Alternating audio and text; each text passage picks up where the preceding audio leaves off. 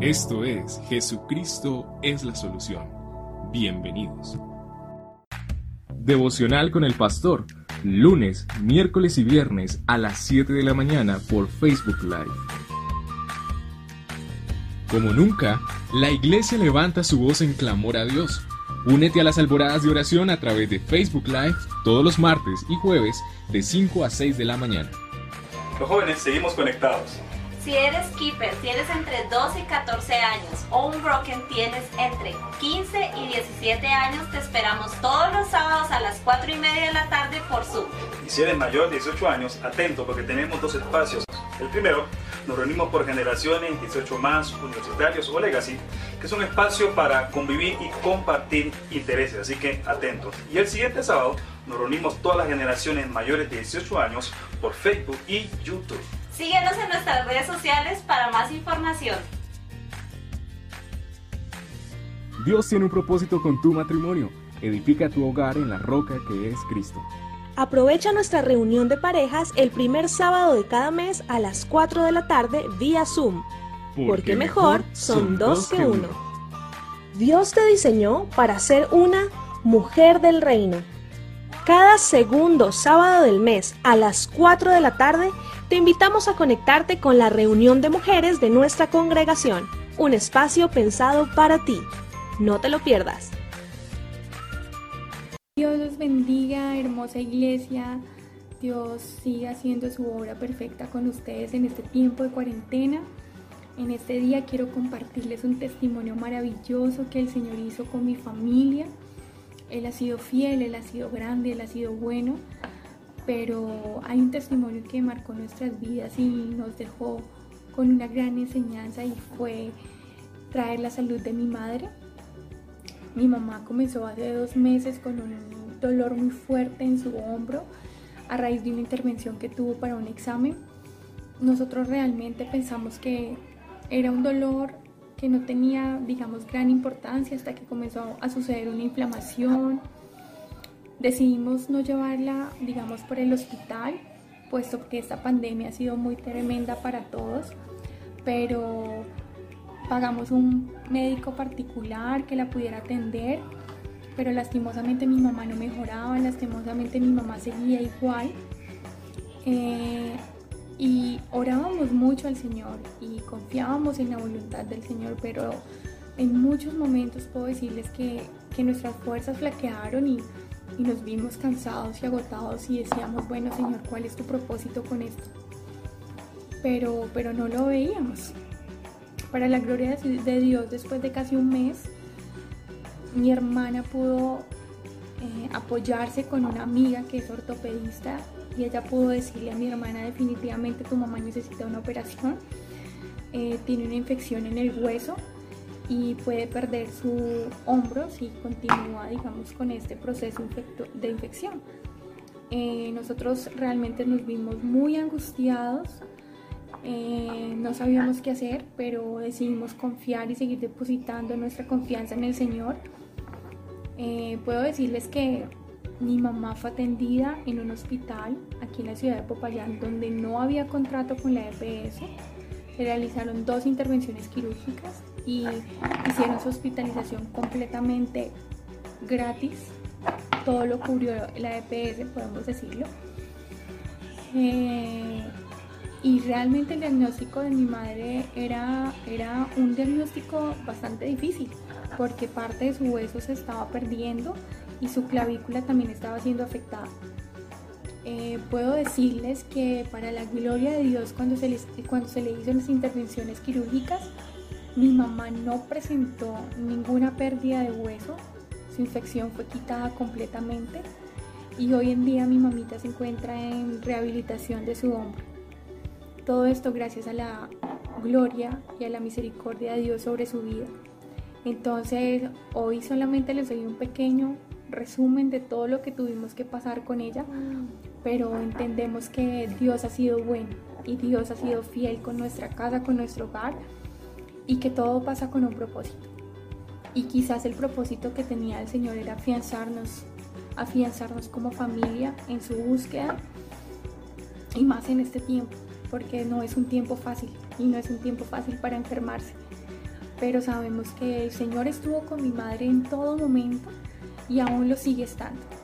Entonces hoy quiero animarlos a ustedes a que busquen del Señor, a que le sigan, a que definitivamente no pierdan la fe, porque Dios tiene grandes cosas para sus hijos.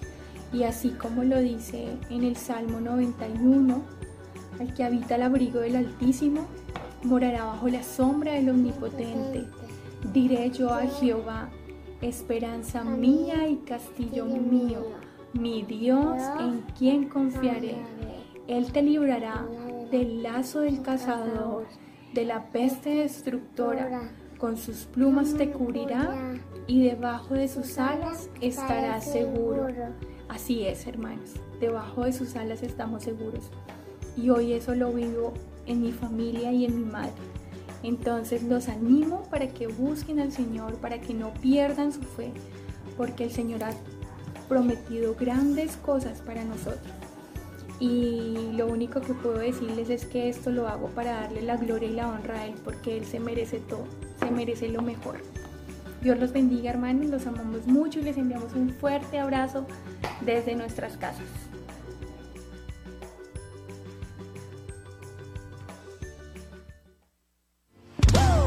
When I think of how you made me, it's amazing. I reflect your beauty.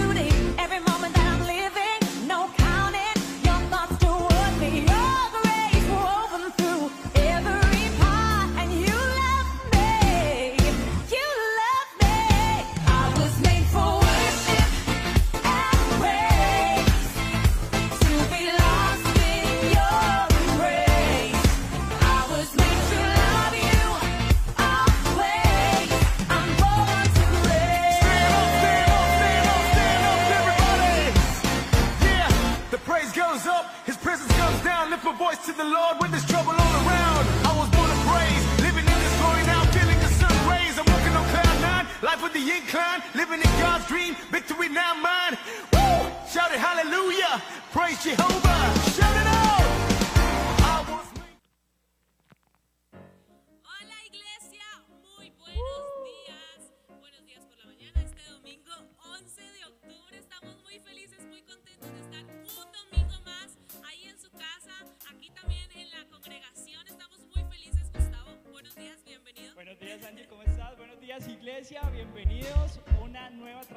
De nuestro servicio dominical. Qué bueno que estén ya conectados ahí en familia o donde sea que estén, en casa, habitación, sala. Algunos, quién sabe, si están hasta trabajando hoy domingo, tal vez. Los saludamos desde acá.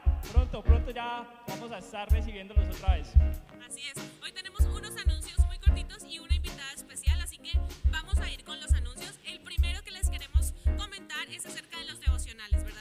atención familia. Los devocionales van a cambiar de horario a partir del mm, miércoles. ¿sí? El lunes es festivo, no tendríamos. El martes tenemos alborada junto con el jueves, normal, 5 de la mañana.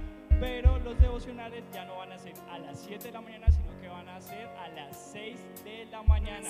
Entonces ya no nos conectamos a las 7, sino a las 6 devocionales. Miércoles, bueno, esta semana no, la que sigue ya volvemos el lunes, pero sería lunes, miércoles, ahí, lunes, miércoles y viernes. Martes y jueves, alboradas normal, 5 de la mañana. Así es, las alboradas normales. El cambio de horario del devocional es porque muchos de nuestros, de las personas que se conectan, pues se empiezan a trabajar. Comenzaron como sus rutinas sí, normales. Las rutinas normales, entonces están perdiendo esos tiempos del devocional, así que se decidió cambiar a las 6 de la mañana. Y otro anuncio importante que tenemos es que el próximo domingo tenemos Santa Cena. Qué tiempo tan precioso que es la Santa Cena, así que les invitamos que preparen todo desde su casa, en su casa, de uva, eh, eh, los trocitos de pan y sobre todo el corazón. Entonces vamos a estar orando también por ese tiempo, para que ese tiempo de cena no sea solo un ritual, un momento, sino que en verdad podamos experimentar la trascendencia de ese tiempo. Así que el próximo domingo, Santa Cena. Y también queremos recordarles que vamos a empezar con las clases de bautizos. Ya empezamos, así que todavía está tiempo. Eh, ahí escríbanos al número de la iglesia. El pastor Guido Vargas va a estar a cargo de este grupo. Así que última oportunidad, inscríbase para que pueda conectarse con este tiempo. Así es, familia, todavía estás a tiempo de compartir el enlace, estamos en Facebook Live, estamos en YouTube también, estás a tiempo, comparte el enlace, vamos a hablar ahorita unas cositas importantes, entonces sería buenísimo que pudieras compartir el enlace. Sí, por favor, esta información que va a venir a continuación, eh, bueno, nos sirve a todos en el tiempo pandemia, sí, en el tiempo de seguir cuidándonos, a pesar de que el gobierno dio libertad en muchas eh, áreas, en muchos campos para salir y demás, la pandemia sigue y esto es serio, siguen los contagios, también lamentablemente siguen los fallecidos por COVID, así que no podemos bajar la guardia. Y por eso como iglesia queremos tener este, este tiempo eh, y este, esta invitada especial, así que vamos a recibir a Ana López. Bienvenida al lobby.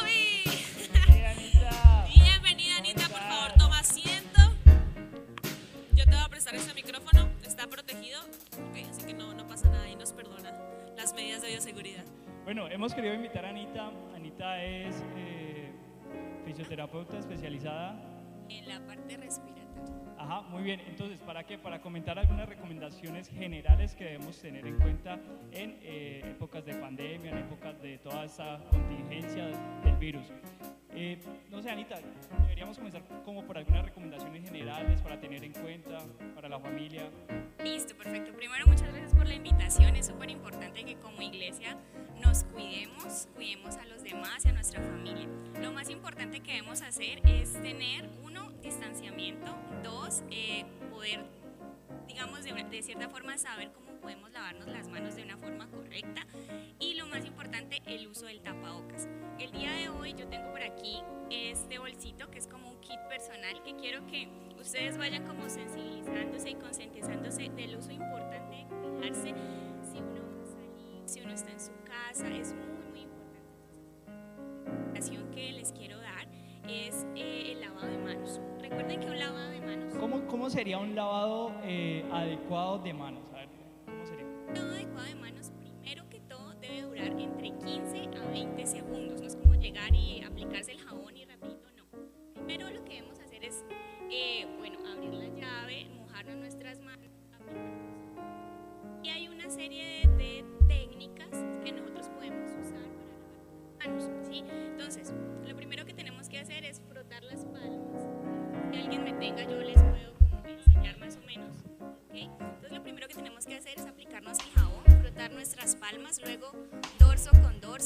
Después entrelazando las, los dedos, después dedo por dedo, ¿sí? Después los pulgares, los pulpejos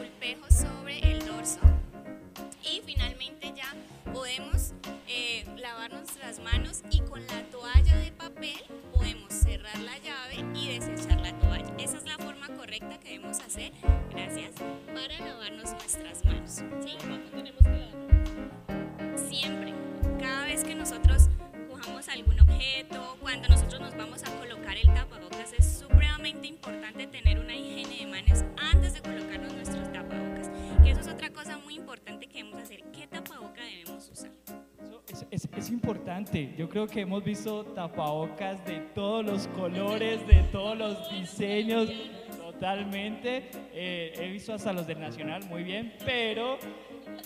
Sí, sí, pero ¿qué pasa con esos tapabocas, Anita? ¿Cuál es el tapabocas recomendado? ¿Cuál es el que realmente sirve? ¿Qué pasa con los tapabocas de tela? Cuéntanos un poco acerca de eso también.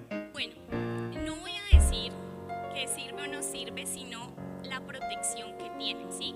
La OMS ha dicho que podemos utilizar los tapabocas de tela, más sin embargo es importante que conozcamos algo súper importante, que es el tema de cuánta protección nos están dando estos tapabocas, ¿cierto? Entonces yo hoy les traje unos tapabocas de cómo, o sea, qué diferencia hay entre un tapabocas de tela y un tapabocas quirúrgico y una mascarilla N95. Y otras sin válvula de exhalación. Entonces es importante que conozcan esos cuatro tipos de tapabocas. Entonces, por favor, gracias. Tu asistente aquí. Gracias, gracias. Bueno, aquí tenemos una mascarilla, ¿cierto? Que estas son las mascarillas pues, que la, la gente conoce como procedimiento o mascarillas quirúrgicas, ¿cierto? Que tienen sus cauchos, que tienen azul, que tienen blanco, ¿cierto? Para efectos de como de enseñanza, quiero mostrarles algo que es como las mascarillas ideales que debemos utilizar. Estas mascarillas tienen tres capas. En una capa que es la interna, que va como hacia nuestro rostro. La capa más importante que es la capa que va, estas fibras pues obviamente están testeadas, todas estas mascarillas tenemos que mirar que cuando compremos la caja, estas vengan certificadas por el INVIMA, es importante.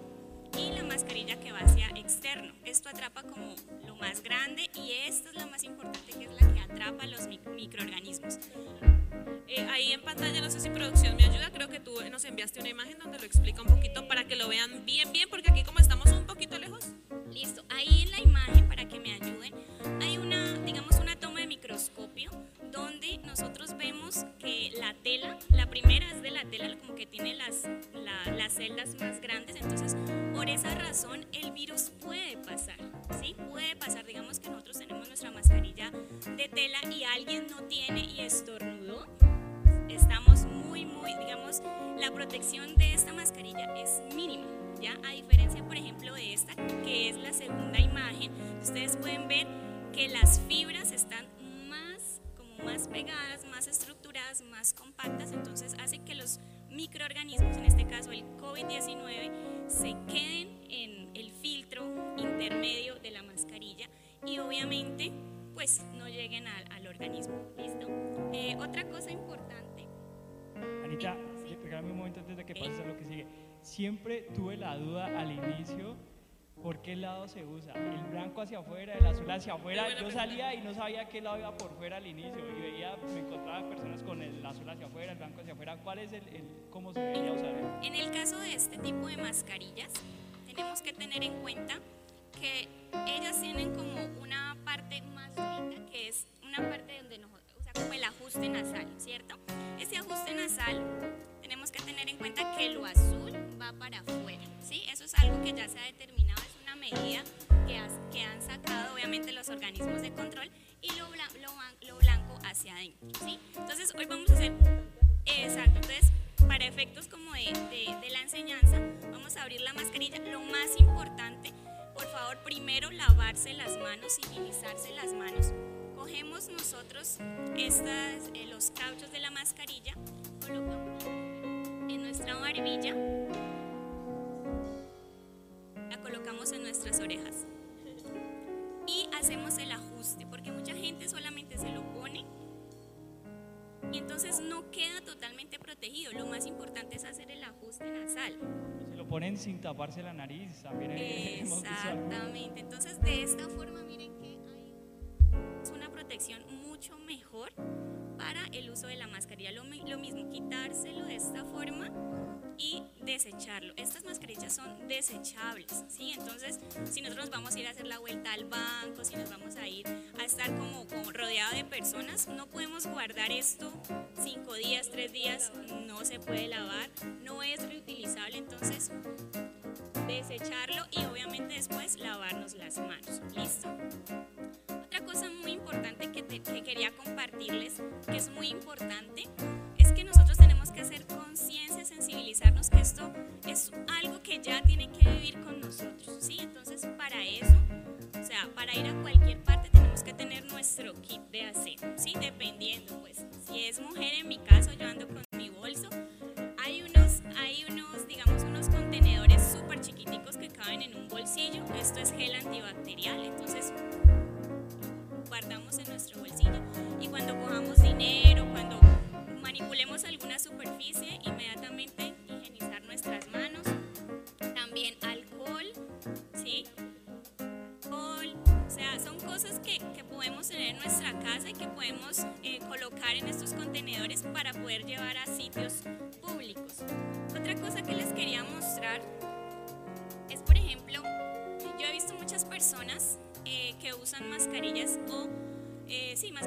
N95. Sí, las N95 son estas. Vienen de muchas, de muchas presentaciones. Las que funcionan, y es muy importante, obviamente quiero hacer la salvedad de que no que una sea mejor que otra, no es el nivel de protección.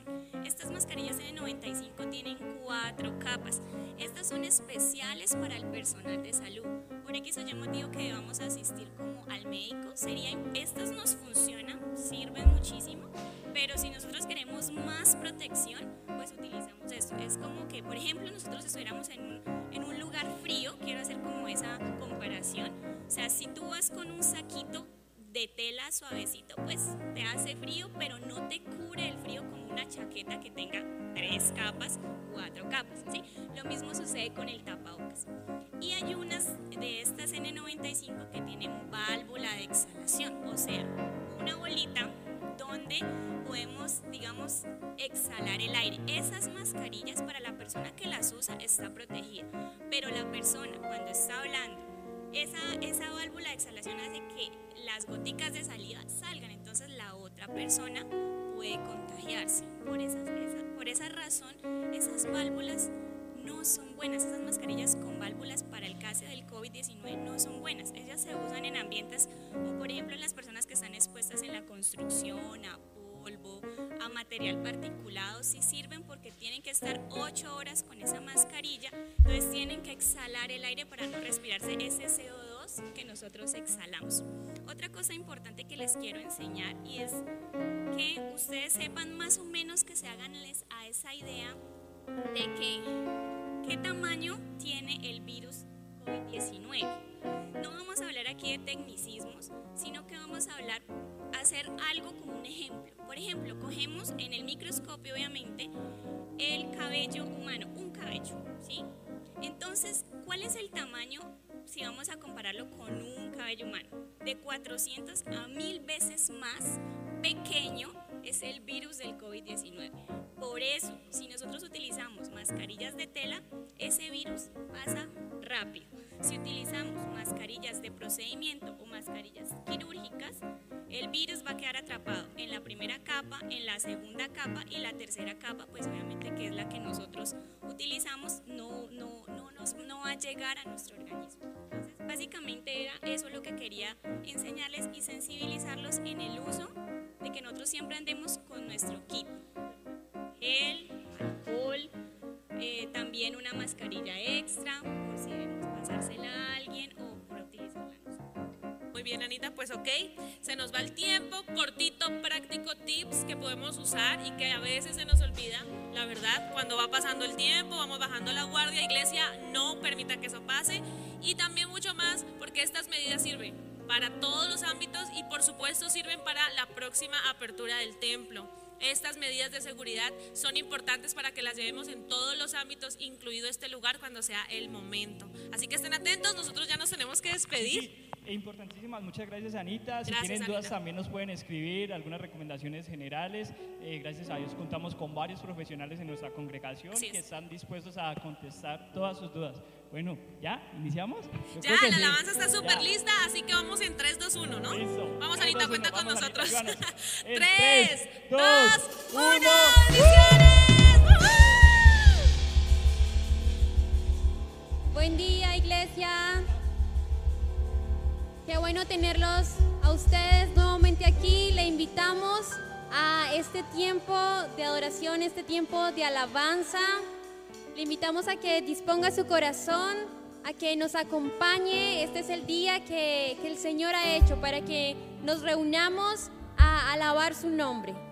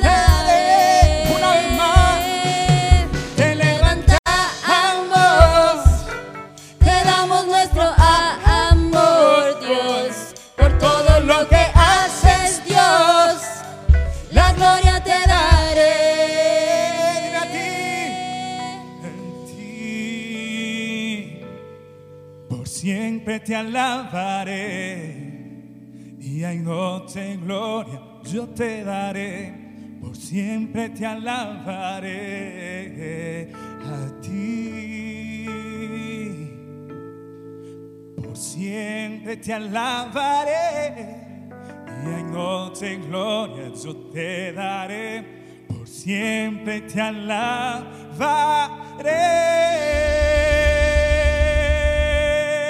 La gloria a ti, Señor. Nadie como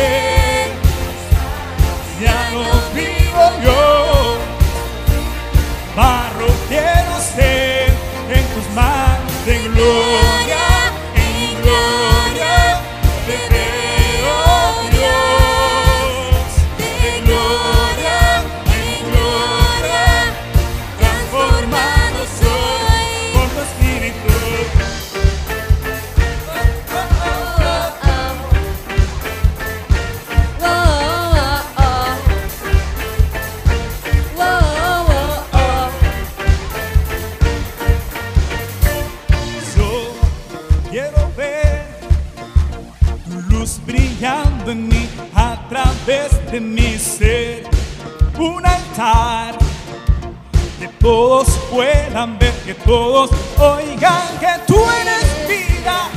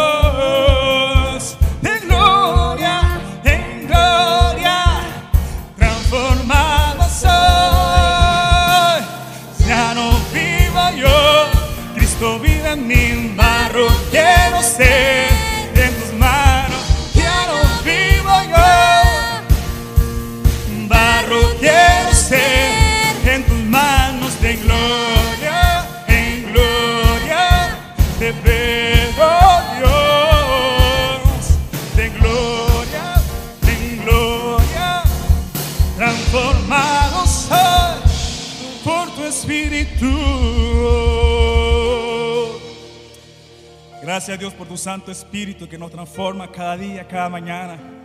Gracias por renovar hoy tu misericordia. Y queremos disfrutar de tu misericordia.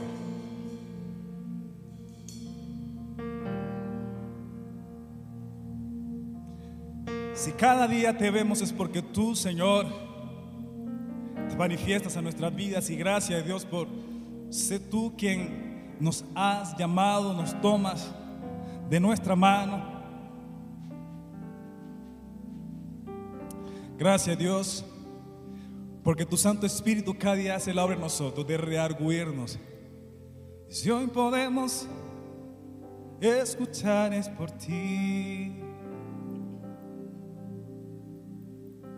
Gracias Dios por siempre, siempre, siempre estar en nuestras vidas. Así nuestros ojos no te puedan ver. Sé que estás, sé que estás obrando, Señor. Sé que estás allí, Señor. Y lo sabemos porque por tu palabra lo vemos, Señor. Ya para nosotros no es extraño saber de que si así se levanten las tormentas, no nos es extraño saber de que tú estás con nosotros. Por tu palabra lo hemos visto, Señor, y lo creemos. Siempre estás obrando, Dios. Siempre estás peleando a favor de nosotros. Porque ciertamente tú dijiste, pelearán contra ti, pero no te vencerán. Hoy podemos entender que sí, líos sí podemos, sí pueden venir a nuestras vidas, conflictos sí pueden venir. Claro, porque tu palabra lo ha dicho, Dios. Pelearán contra ti, pero la paz que tenemos por tu palabra es que no nos vencerán, Señor, porque tú vas delante. Y en esta mañana es aquello en lo cual nos queremos asegurar, Dios. Tú vayas delante nuestro. Lo queremos cantar, Señor. Y más allá con nuestros labios, con nuestro corazón. Saber de que tú estás en este asunto, tú estás en lo que está pasando alrededor. Nada te es oculto a ti, Señor. Tú eres un Dios poderoso, lo sabemos, y tú eres un Dios de milagros. Y para ver ese milagro, Dios, debemos entender que es cuando nuestra fuerza no da más.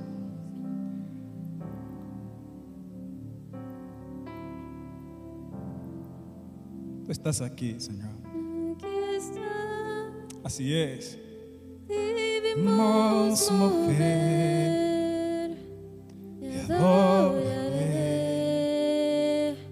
Te adoraré.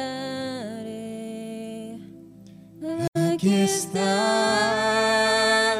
Obrando en mí. Yo te adoro.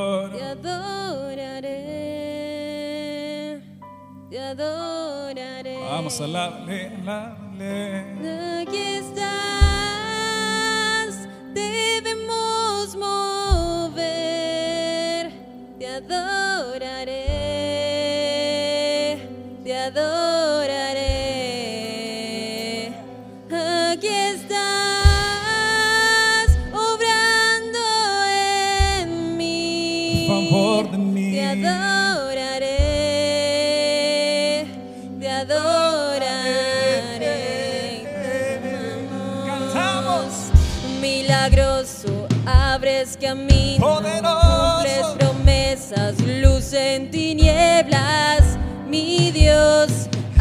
Así eres tú. Milagroso, abres camino, cumples promesas, luz en tinieblas, mi Dios, así eres tú. Tú vas abriendo caminos, Señor. Tú vas abriendo caminos. Levantamos nuestras manos en adoración.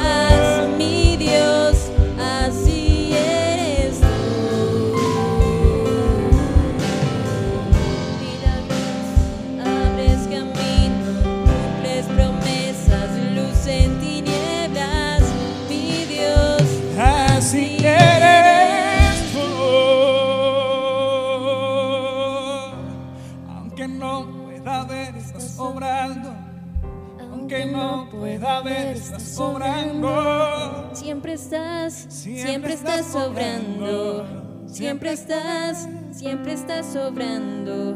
Aunque no pueda ver, estás sobrando. Aunque no pueda ver, estás sobrando. Siempre estás, siempre estás sobrando. Siempre estás, siempre estás sobrando. Aunque no pueda ver, estás sobrando. Aunque no pueda ver, estás sobrando. Siempre estás, siempre estás sobrando. Siempre estás, siempre estás sobrando. Aunque no pueda ver, estás sobrando. Aunque no pueda ver, estás sobrando. Siempre estás, siempre estás sobrando. Siempre estás, siempre estás sobrando. Aunque no pueda ver, estás sobrando. Aunque no pueda ver, estás sobrando. Siempre estás sobrando. Señor, en esta mañana te damos gracias por tu amor, por tu fidelidad. Y Señor, sabemos que aunque nuestros ojos físicos no pueden verte, Señor, creemos que tú estás obrando. Y estás obrando tu voluntad sobre nuestras vidas. Esa voluntad que es buena, agradable y perfecta. Esa voluntad tuya, Señor, que está por encima de nuestras propias expectativas, Dios. Tu voluntad que está por encima, Señor, de nuestra mente, de nuestros pensamientos. Esa voluntad maravillosa tuya, Señor, que está por encima de las circunstancias, de los momentos difíciles, los momentos adversos. Tu voluntad. Y creemos, Señor, que no tenemos que ver, Señor, Padre, para creer que está sobrando. Señor, de hecho tu palabra dice, Dios, que es si creemos que vamos a ver, Señor. Y por eso en esta mañana queremos darte gracias, Padre, por tu amor, por tu fidelidad. Yo quiero darte gracias por cada vida, Señor. Y te pido, Señor, que en esta mañana tú estés obrando en cada hogar, en cada familia. Que tú estés obrando en cada individuo, Señor. Cada hombre y mujer, cada joven, cada niño, Señor, cada adolescente. Señor, todos aquellos que se han reunido hoy, Señor, Padre, para disfrutar de tu presencia. Que esta mañana, Señor, podamos ver el poder de tu amor obrando en cada vida, en cada corazón, Señor. Y gracias te damos porque es la certeza y la confianza de que aun cuando no te vemos, sabemos que estás obrando. Estás obrando, estás obrando. Dígale, Señor, ahí en casa, tú estás obrando. Yo sé que tú estás obrando, tú estás obrando en mi vida. Porque tu palabra dice que aquel que comenzó en mí la buena obra, la perfeccionará. Y yo sé que tú estás obrando. Tú estás obrando. Vamos, dígaselo allí con todo su corazón. Yo sé que estás obrando. Sí, Señor. Sí, Dios. Siempre estás, siempre estás obrando. Siempre estás, siempre estás obrando. Aunque no pueda ver, estás obrando. Aunque no pueda ver, estás obrando. Siempre estás, siempre estás obrando. Siempre estás, siempre estás obrando.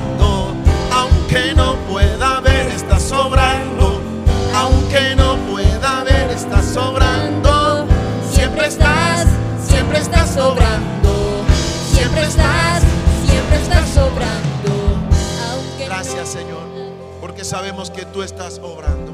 Y es la confianza y esperanza que tenemos, Señor. En el nombre de Jesús, gracias, Padre. Porque es probable que no estés viendo mucho.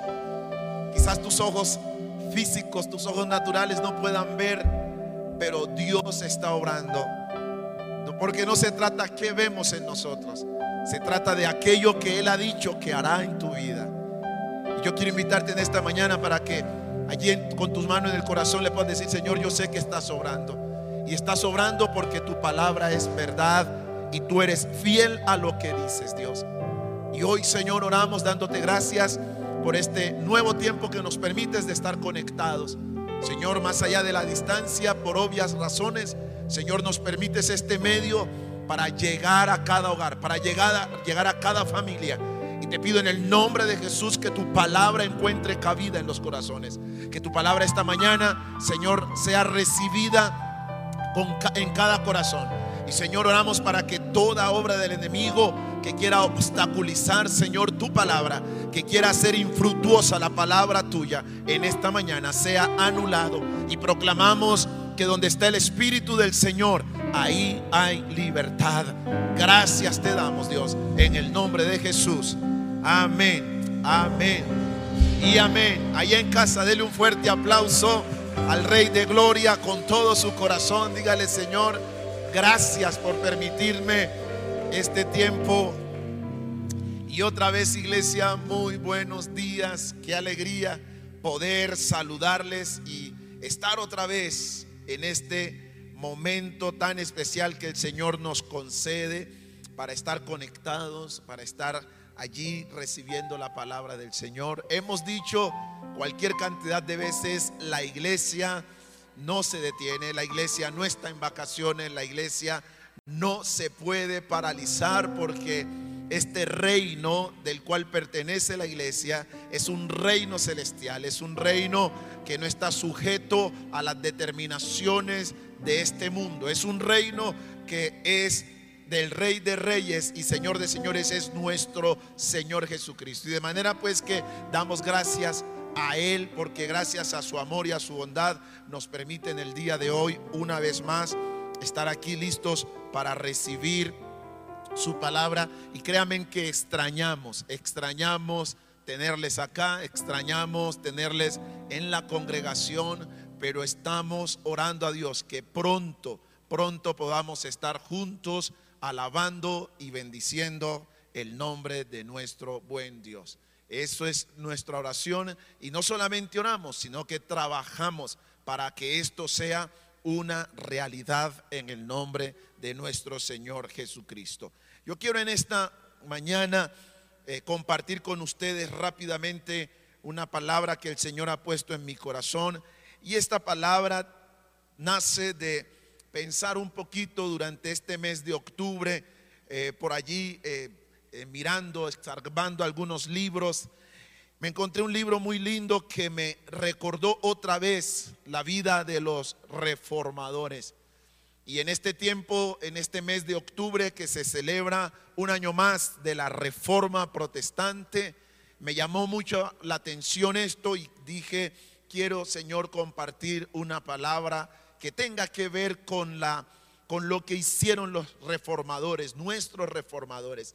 Todos estos hombres que del siglo XVII nosotros hemos leído y sabemos de ellos, cómo se la jugaron por la palabra de Dios, cómo la palabra de Dios entró a tomar relevancia, pertinencia en sus vidas y estuvieron dispuestos a, rescatar la palabra del Señor estuvieron dispuestos a poner la palabra de Dios en el lugar que debe estar.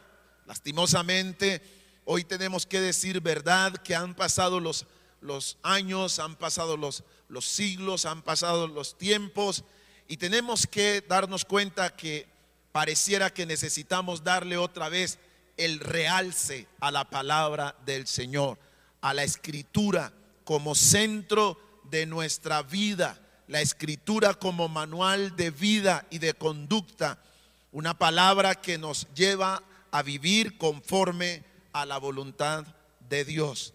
Y yo quiero hoy compartir el tema que he titulado El poder y eficacia de la palabra de Dios. El poder y eficacia de la palabra de Dios. Y en la nueva versión internacional voy a leer lo que dice Hebreos capítulo 4, escritor a los Hebreos nos dice en el capítulo 4, los versículos 12 y 13, nos dice, ciertamente la palabra de Dios es viva y poderosa y más cortante que cualquier espada de dos filos. Penetra hasta lo más profundo del alma y del espíritu, hasta la médula de los huesos y juzga los pensamientos y las intenciones del corazón. Verso 13. Y ninguna cosa creada escapará a la vista de Dios. Todo está al descubierto, expuesto a los ojos de aquel a quien hemos de rendir cuentas. Amén y amén. Uno de las bendiciones que tenemos como cristianos evangélicos es la herencia bendita que nos dejaron estos reformadores, como le anunciaba iniciando este mensaje. Cuando estos hombres se la jugaron por la palabra de Dios, estuvieron dispuestos a recuperar la verdad de las escrituras y ponerla en el lugar que debe estar. Y es por eso que hoy podemos decir confiadamente que la Biblia es la inerrante palabra de Dios.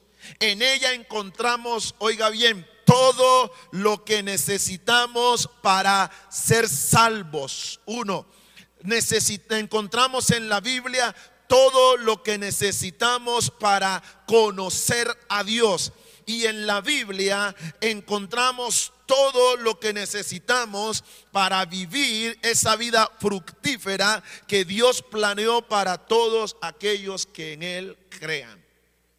Esto me parece trascendental porque ese es lo que es la palabra de Dios. La eficacia, el poder que tiene la palabra del Señor es porque ella nos traza el camino es ella la que nos permite entender y comprender qué necesita cada individuo para ser salvo. La Biblia nos permite entonces conocer a Dios y vivir esa vida fructífera. Debemos saber entonces que aunque las escrituras no revelan todo acerca del Señor, y esto es una verdad que necesitamos contemplar y tener en nuestro corazón, la Biblia o la escritura no revela todo lo que tiene que ver con Dios. ¿Y por qué no revela todo lo de Dios? Porque Dios, porque Dios, y debemos saberlo, debido a que Él es eterno, Dios es eterno. Y ningún libro, ningunas hojas, ninguna tinta, ningún manual, ninguna biblioteca pudiera contener todo lo que representa Dios y su grandeza. Esto es importante que nosotros lo sepamos. Porque la Biblia, si bien es la palabra del Señor y amamos la Biblia como la palabra del Señor, pero ella no nos va a revelar todo lo de Dios. Ahora pregúntese, ¿dónde meteríamos todo lo que tiene que ver con Dios. Dios es muy grande, Él es inmenso, Él es soberano, de manera que no hay 66 libros, ni 1500 libros, ni un millón de libros que pudiéramos tener escribiendo todo acerca de Dios, que pudiera contener toda la información de un Dios que es eterno, un Dios que es soberano, un Dios que es el principio y el fin, Él es el alfa y la omega, Él es el todopoderoso. Pero la palabra de Dios sí nos va a dar todo lo que usted y yo necesitamos en términos de nuestra condición humana. Y esto es importante que lo entendamos. La Biblia contiene todo lo que usted y yo necesitamos saber en relación a nuestras a nuestra condición como seres humanos. Y conforme a esto podemos decir enteramente que la Biblia va a decir que el hombre es pecador, que el hombre vive apartado de Dios, que el hombre necesita de Dios. La Biblia nos va a decir que somos seres caídos y que la Biblia nos va a enseñar también que la paga del pecado va a ser la muerte. Pero también la Biblia contiene o nos muestra el camino hacia esa salvación. Y entonces en la Biblia vamos a encontrar el mensaje central. El mensaje central de la Biblia no son las sanidades. El mensaje central de la Biblia no son los milagros. El mensaje central de la Biblia no es la prosperidad. El mensaje central de la Biblia no es que a ti y a mí nos vaya bien en esta vida. El mensaje central de la escritura es Jesucristo. De principio a fin la Biblia se encarga de revelar a la persona de Jesucristo porque entonces si queremos ser salvos, la Biblia va a decir que el único camino para ser salvo es Jesucristo. Si el asunto del ser humano es pecado, entonces el único que puede perdonar los pecados, el único que puede lavarnos de nuestros pecados es la persona de Jesucristo. Yo estoy convencido que si el problema suyo y mío fuera de sanidad, el Señor nos hubiese mandado un médico, aunque creo en el poder sanador de Dios. Si el problema suyo y mío fuera de información, el Señor nos hubiese mandado, Dios nos hubiese mandado un erudito para que nos colmara de información, aunque creo que la Biblia tiene contiene mucha información que usted y yo necesitamos. Si la Biblia, si la Biblia o si Dios conociera o supiera que el problema suyo y mío fuera económico, el Señor nos hubiese enviado a un economista, aunque no dudo de un Dios que provee. Pero necesitamos entender que el mensaje central, el corazón del mensaje de la Biblia es la persona de Jesucristo.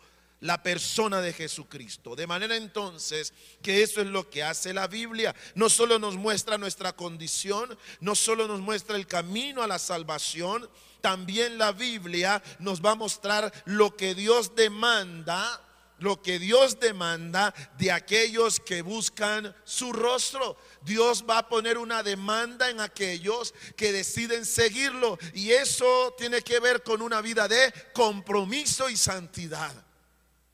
Dios es santo y quienes le seguimos debemos revestirnos de ese pensamiento que nuestro Dios ama la santidad. Ahora bien, la Biblia, preciosos hermanos e iglesia en general, la Biblia inicia su relato con una expresión, una imagen inigualable. La Biblia empieza diciendo que en el principio creó Dios los cielos y la tierra. Génesis capítulo 1, versículo 1. Estas son las palabras con las que Dios inicia su revelación a la humanidad. La historia bíblica no inicia especulando de la existencia de Dios. Por eso el tema de la existencia de Dios no es un tema de discusión, no está para discutir, pierde tiempo. Es una pérdida de tiempo. Y es procurar los seres humanos y es pretender mostrar qué sabiduría tenemos cuando tratamos con nuestras palabras disque de demostrar la existencia de Dios. Siempre he creído que cuando alguien a usted, alguien que no crea en la existencia de Dios, venga y le diga, demuéstrame la existencia de Dios. Es que yo no tengo que demostrarle a usted que Dios existe. Es usted que tiene que demostrarme que Dios no existe.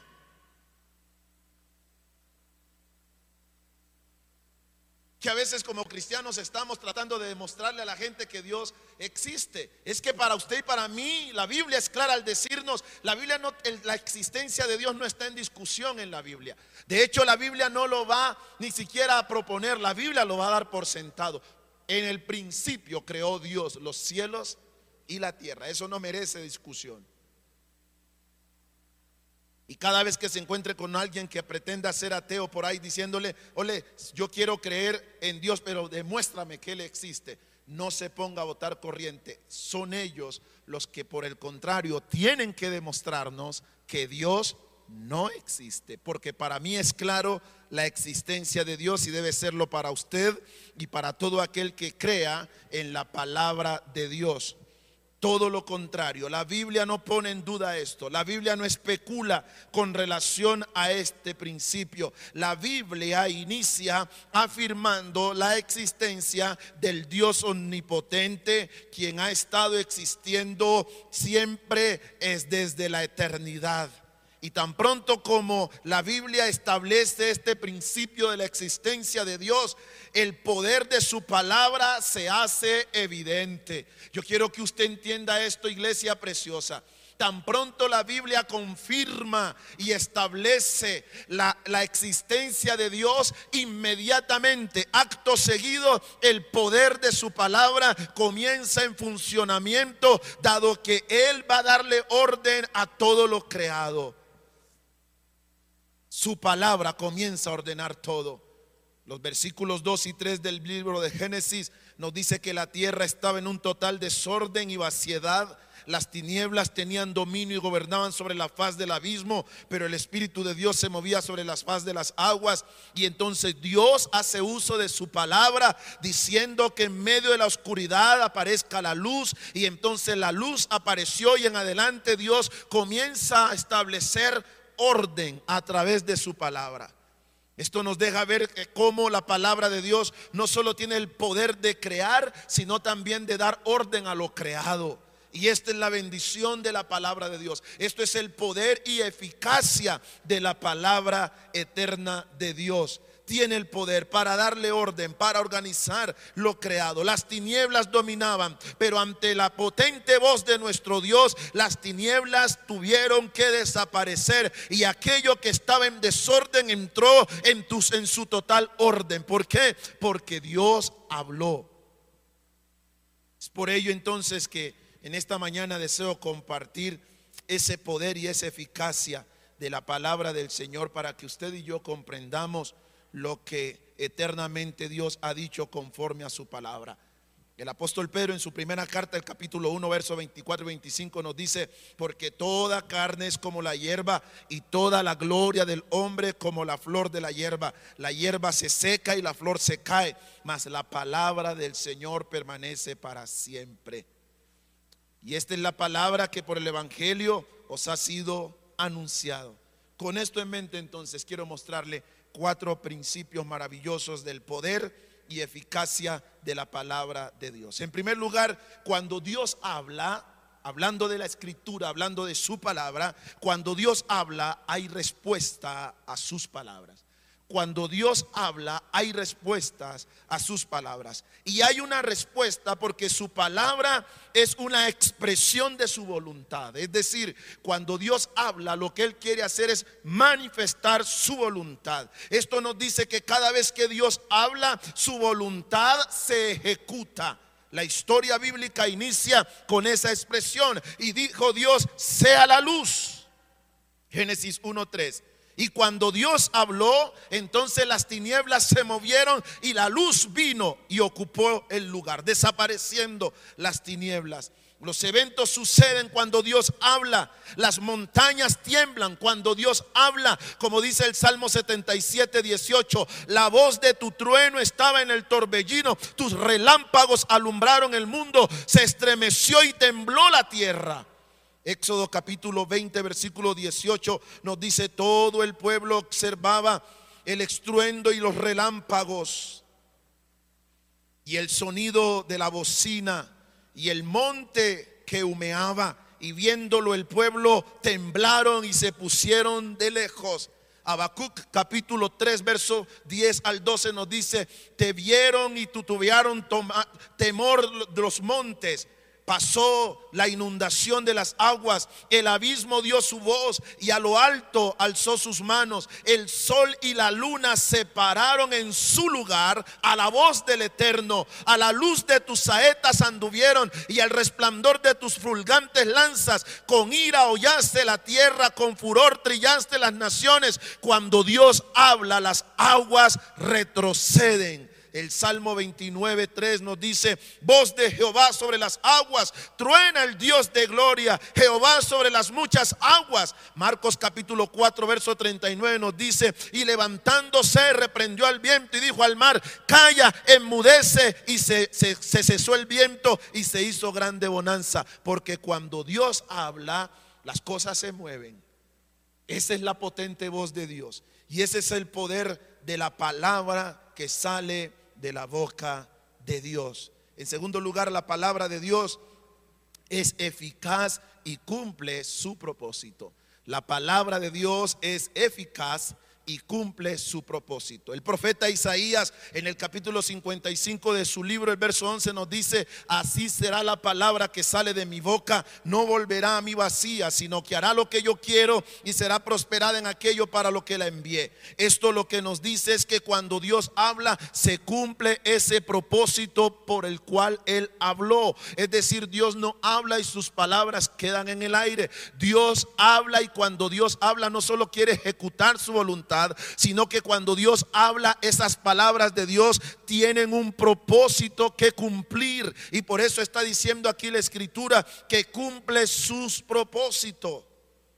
Cuando Dios dijo en Génesis 1.9, júntense las aguas que están debajo de los cielos en un lugar y descúbrase lo seco, fue así. Porque cuando Dios habla, su voluntad se ejecuta.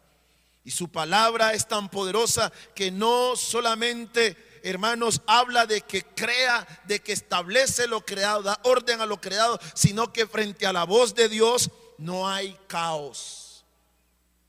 Su voz no produce caos. Su voz trae orden. Esto nos habla del poder organizacional de la palabra de Dios. Por eso cuando todo aquel cuando las personas que creen en Cristo reciben la palabra de Dios en su corazón, por eso su vida se organiza. Porque la palabra de Dios tiene poder para organizar donde hay desorden, la palabra de Dios entra para poner orden. Por eso es inaceptable y por eso es inadmisible que cuando alguien tiene la palabra de Dios y dice tener la palabra de Dios, su vida todavía sigue en desorden, sus cosas siguen en, desorden. No, no puede ser así. Si tienes la palabra de Dios en tu vida, la palabra de Dios tiene que entrar a, a formar orden en tu vida. Porque eso fue lo que encontramos o eso es lo que vemos a través de la revelación que el Señor estableció en su palabra. Su palabra es poderosa. Cuando Dios dijo, produzca la tierra vegetación, los árboles aparecieron donde tenían que aparecer y produjeron el fruto que debían dar. Cuando Dios dijo, haya lumbreras en la expansión de los cielos para separar el día de la noche, el sol y la luna fueron creados del tamaño y la dimensión adecuado, pero también a la distancia necesaria para mantener la vida. Esa es la palabra de Dios que crea, establece y da orden, cumple su propósito. Lo que estoy queriendo decir con esto es que a la voz de Dios todas las cosas se dan de manera eficaz y cumpliendo el propósito para el cual Dios las estableció.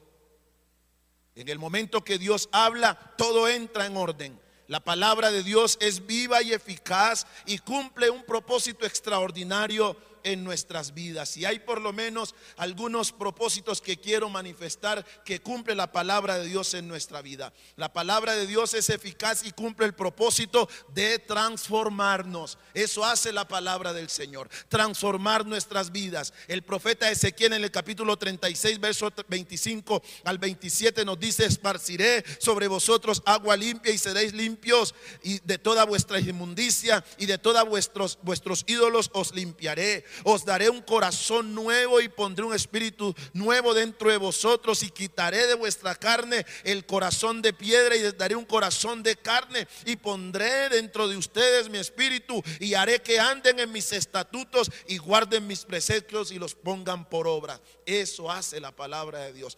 transformarnos en Juan capítulo 4, verso 14 Jesús dijo, mas el que bebiere del agua que yo le daré no tendrá sed jamás, sino que el agua que yo le daré será en él una fuente de agua que salte para vida eterna. Y esa expresión agua ahí hace referencia a la palabra de Dios. Eso es lo que hace la palabra. Viene a tu vida y a mi vida para cumplir el propósito de transformarnos. Pero la palabra de Dios también es eficaz y cumple el propósito de vivificarnos. Eso hace la Biblia, vivificar nuestra vida. La palabra de Dios nos vivifica. Jesús dijo que las palabras que él habló son espíritu y son vida. Eso dice la Biblia. En el Salmo 119, allí nos permite conocer o mirar por lo menos alrededor de 10 veces cómo el salmista expresa el poder vivificante de la palabra de Dios. La palabra vivificar significa dar vitalidad o fuerza a una persona que está débil o a una cosa que ha perdido la energía. Y yo le pregunto en esta mañana, frente a las circunstancias que hoy acogen al mundo, ¿cuántos hemos perdido vitalidad? ¿Cuántos han visto que sus fuerzas se han ido disminuyendo? Pues bueno, la palabra de Dios es lo que te puede vivificar. La palabra de Dios es lo que te trae aliento. Hay gente que me ha preguntado, pastor, ¿y usted por qué uno siente como que no está pasando nada, está pasando de todo. Pero cuando tú vienes a la palabra de Dios, la palabra de Dios tiene ese poder de imprimirte fuerza, vigor, vitalidad. Y cuando usted tiene la palabra de Dios, usted no anda cabizbajo. Cuando usted tiene la palabra de Dios, usted no anda allí arrastrando los pies. Cuando usted tiene la palabra de Dios, usted sabe que caerán a su lado mil y diez mil a su diestra, pero a usted no le llegará. Cuando usted tiene la palabra de Dios y el poder vivificante de la palabra, pasará lo que pase, pero usted sabe que tiene un Dios que le sostiene y que le levanta. Y eso te permite andar con la frente en alto, lógicamente. Eso te permite ver la vida desde una perspectiva netamente distinta. Cuando ves que todo el mundo siente que todo se está derrumbando, tú vas a decir, mi Dios está en los cielos. Y Él está sentado en su trono. Y todo lo que Él ha querido hacer ha hecho. Y aunque la higuera no florezca ni en las vides hayan fruto, yo me gozaré y me alegraré en el Dios de mi salvación. Y es que cuando usted está enfermo y recibe la palabra, esa palabra trae vitalidad a su vida. Cuando anda desalentado y desmotivado y viene a la palabra, ella lo reconforta. Ese es el poder vivificante y transformador que tiene la palabra del Señor. El Salmo 119, el versículo 25 nos dice, Allí el salmista, abatida está mi alma hasta el polvo, vivifícame según tu palabra. En el mismo Salmo 119, el verso 40 nos dice, he aquí que yo he anhelado tus mandamientos, vivifícame con tu palabra. El Salmo, el Salmo 119 también, el verso 50. Ella es mi consuelo en mi aflicción, porque tu dicho me ha vivificado. Versículo 88. Vivifícame conforme a tu misericordia y guardaré tus testimonios, de los testimonios de tu boca. Versículo 93 del Salmo 119. Nunca jamás me olvidaré de tus mandamientos, porque con ellos me has vivificado. Versículo 107. Afligido estoy en gran manera Vivifícame, oh Jehová, conforme a tu palabra. Versículo 149. Oye mi voz conforme a tu misericordia. Oh Jehová, vivifícame conforme a tu juicio. Versículo 154. Defiende mi causa y redímeme. Vivifícame conforme a tu palabra. Verso 156. Eh, muchas son tus misericordias, oh Jehová. Vivifícame conforme a tus juicios. Y del versículo 159. Mira, oh Jehová, que amo tus mandamientos, vivifícame conforme a tu misericordia. Gloria a Dios por el poder vivificante que tiene la palabra de Dios. Cuando tú encuentras esto en la Biblia, si no te levanta, no te levanta es nada más. Cuando tú encuentras esta seguidilla de expresiones, vivifícame, vivifícame, vivifícame. Esto tiene que ser una oración. Y si esto no te levanta, iglesia, no te va a levantar es ni porque venga el ungido más ungido y te ponga las manos y te pise si quieres. Porque es la palabra de Dios la que tiene no solo el poder de transformar nuestras vidas, sino que también tiene el poder para vivificarnos, traer vitalidad a nuestro ser. Y hermanos, eso es lo que lo sostiene aún en los momentos de pruebas. Eso es lo que lo sostiene aún en los momentos de adversidad. Esto es lo que lo sostiene aún en los momentos de crisis. Eso no es porque uno sea el más ungido, eso no es porque uno tenga una aureola y eso no es porque uno tenga puesto predilecto con Dios. No, es el convencimiento fruto del Espíritu de Dios que mora en tu corazón y Él te convence del poder y de la eficacia de la eterna palabra de Dios. Por eso el llamado de la iglesia hoy es recuperar, volver otra vez a las escrituras. Estamos muy fascinados con historias del camino y necesitamos entender que necesitamos meternos, meternos en la palabra de Dios con todo nuestro corazón y decirle al Señor, háblame, dime, muéstrame el camino que debo seguir. Pero la palabra de Dios también cumple, es eficaz y cumple el propósito de cambiar nuestra manera de pensar. Romanos 12.2 nos dice, no se conformen a este siglo, sino sean transformados por medio de la renovación de su entendimiento. De esa manera comprenderán cuál es la buena voluntad de Dios, agradable y perfecta. Eso hace la palabra de Dios, transformar nuestra manera de pensar. Cuando uno tiene la palabra de Dios, ya no tiene los mismos pensamientos de antes, ya no anda con las mismas ideas de antes, pero la palabra de Dios también es eficaz y cumple el propósito de regenerarnos. Regenerarnos, dije regenerar, no degenerar, porque a veces andamos hermanos más degenerados que regenerados. Santiago 1:18 nos dice, Él de su voluntad nos hizo nacer por la palabra de verdad para que seamos primicias de sus criaturas. Vea esto, eso hace la palabra del Señor, regenera.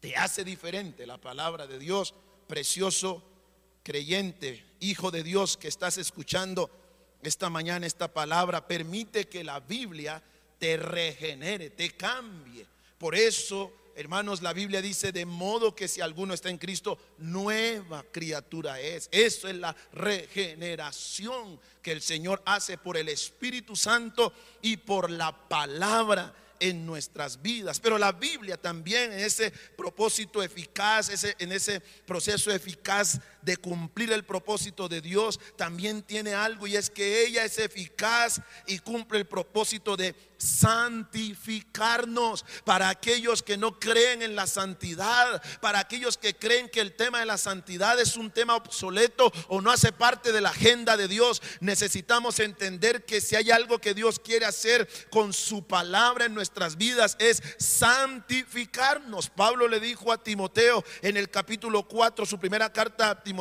capítulo 4, verso 5, porque es santificado mediante la palabra de Dios y la oración. Y esto es, esto es una combinación poderosa. La palabra de Dios y la oración. Entonces, cuando nosotros nos metemos en la palabra de Dios, no es para descubrir información y llenarnos la cabeza y entonces salir a pavonearnos como los que sabemos más las escrituras. No, la Biblia y la oración, dos armas espirituales, dos recursos espirituales que Dios nos ha dado para nuestra transformación, para nuestra santificación. Cuando oramos, nosotros no vamos a informarle a Dios nada, Él lo conoce todo. Cuando nosotros vamos a orar, nosotros no le vamos a hacer un favor a Dios, somos nosotros los que salimos favorecidos a través de la oración. Y en ese propósito nos santifica nos santifica. La palabra y la oración nos santifican, nos santifican. Un recurso espiritual maravilloso que no podemos desperdiciar. En tercer lugar, cuando Dios habla, poder emana de Él. Esto es lo tercero que necesitamos entender. Cuando Dios habla no solamente a su voz las cosas se ejecutan. Cuando Dios habla no solamente su palabra tiene poder eficaz para cumplir el propósito, sino que cuando Dios habla, el eh, poder emana de él. Cuando Dios habla, emana un poder capaz de crear lo que Él tiene previsto crear. Dios dice a través del profeta Isaías, lo leíamos hace un instante, Isaías 55, 11, mi palabra no volverá a mí vacía. El escritor a los hebreos dice que la palabra de Dios es viva, eficaz y poderosa. Esto lo que nos dice es que cuando Dios habla, poder emana de él. Y esto fue lo que ocurrió en la creación. El segundo libro de Samuel, capítulo 22, versos 14 al 16, nos dice, desde el cielo se oyó el trueno del Señor, resonó la voz del Altísimo, lanzó flechas y centellas contra mis enemigos, los dispersó y los puso en fuga a causa de la reprensión del Señor y por el, resoplido de su enojo. Sus cuencas del mar quedaron a la vista, al descubierto quedaron los cimientos de la tierra. Ese es el poder que emana de la boca de Dios. Cuando Dios habla, todo se pone en su debido orden porque cuando Él habla, poder emana de él. Y en último lugar, cuando Dios habla, ninguna voz se compara a la voz de nuestro Dios. Yo quiero que en esta mañana, iglesia, usted sepa esa verdad. Ninguna voz en este mundo se compara a la voz de nuestro Dios. Los predicadores, los que tenemos el privilegio de predicar la palabra, podemos tener un acento muy bueno. Y sabe que hay hombres y mujeres de Dios que cuando uno los escucha hablar, tienen un tono tan especial, cautivante. Pero escúcheme, no hay mejor voz que la voz del Señor. No hay profeta que se haya levantado, que te hable más que cuando tenemos la palabra profética más segura, a la cual hacemos bien en estar atentos a la voz de Dios a través de su palabra. No hay voz que se compare a la voz. Ninguna voz es como la voz de nuestro Dios. Ninguna voz se iguala a la voz de nuestro Dios porque su voz es trueno. Su voz es como trueno. Eso dice Job. Job capítulo 37 verso 2 dice, oíd atentamente el estrépito de su voz, el sonido que sale de su boca. Su voz es como el sonido de muchas aguas. Apocalipsis capítulo 14, verso 2. Y oí una voz del cielo como estruendo de muchas aguas y como sonido de un gran trueno. Y la voz que oí era como de arpistas que tocaban sus arpas. Esa es la voz de Dios. Su voz es como voz de trompeta. Por eso en primera de Tesalonicenses capítulo 4 verso 16 el apóstol Pablo va a decir, porque el Señor mismo con voz de mando, con voz de arcángel y con trompeta de Dios descenderá del cielo y los muertos en Cristo resucitarán primero. Iglesia, ninguna voz se iguala a la voz de nuestro Dios. Y Él nos ha dado su palabra para que a través de ella escuchemos su voz. Pero no solamente para que escuchemos su voz, sino para que estemos dispuestos a obedecerla. La voz de nuestro Dios es única. Por eso es inconfundible. Por eso cuando alguien quiere escuchar la voz de Dios, Dios no se confunde con nadie. Su voz es única, única. Y todos podemos conocerla. Su voz es maravillosa. Su voz es dulce. Su voz es tierna. Su voz es voz de amor. Su voz es voz que nos invita a volvernos a Él. Su voz es incomparable. Al oído de su voz, todos aquellos que pueden escucharla caminarán a Él. Por eso Él dice en Juan capítulo 10, mis ovejas oyen mi voz. Mis ovejas oyen mi voz y me siguen. Wow, qué hermoso esto, ¿no? Mis ovejas oyen mi voz y me siguen. Porque Él tiene un rebaño. Él no tiene una manada de cabras ni de vacas. Su voz es tierna porque lo que Él tiene son ovejas. Y característica de las ovejas es que no necesitan ser aulladas. Él no es un vaquero, Él es un buen pastor. Cuando uno tiene, cuando una persona tiene ganado, usted lo que escucha es... ¡Uh! Porque son vacas las que se van arreando.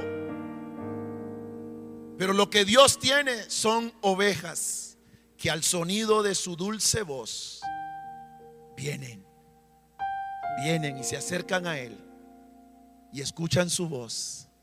Y no confunden la voz del ladrón, no confunden, no la confunden con la voz del salteador, no la confunden con la voz del lobo.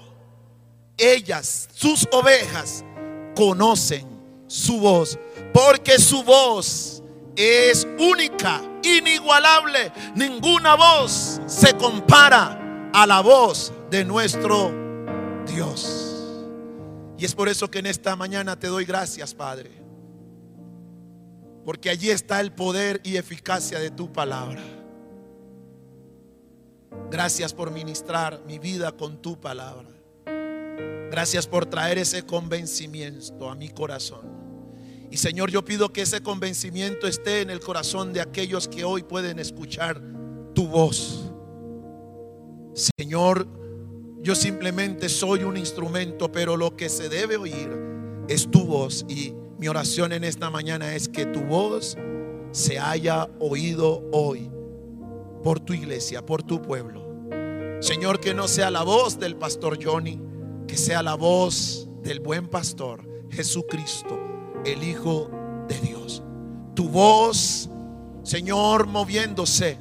Tu voz yendo a través de las ondas y entrando a cada hogar, entrando a cada familia, allá en la intimidad, ahí en esa sala, en ese lugar donde mi hermano, mi hermana ha establecido, Señor, su dispositivo para hoy, Señor amado, estar conectado, conectadas y conectados como familia.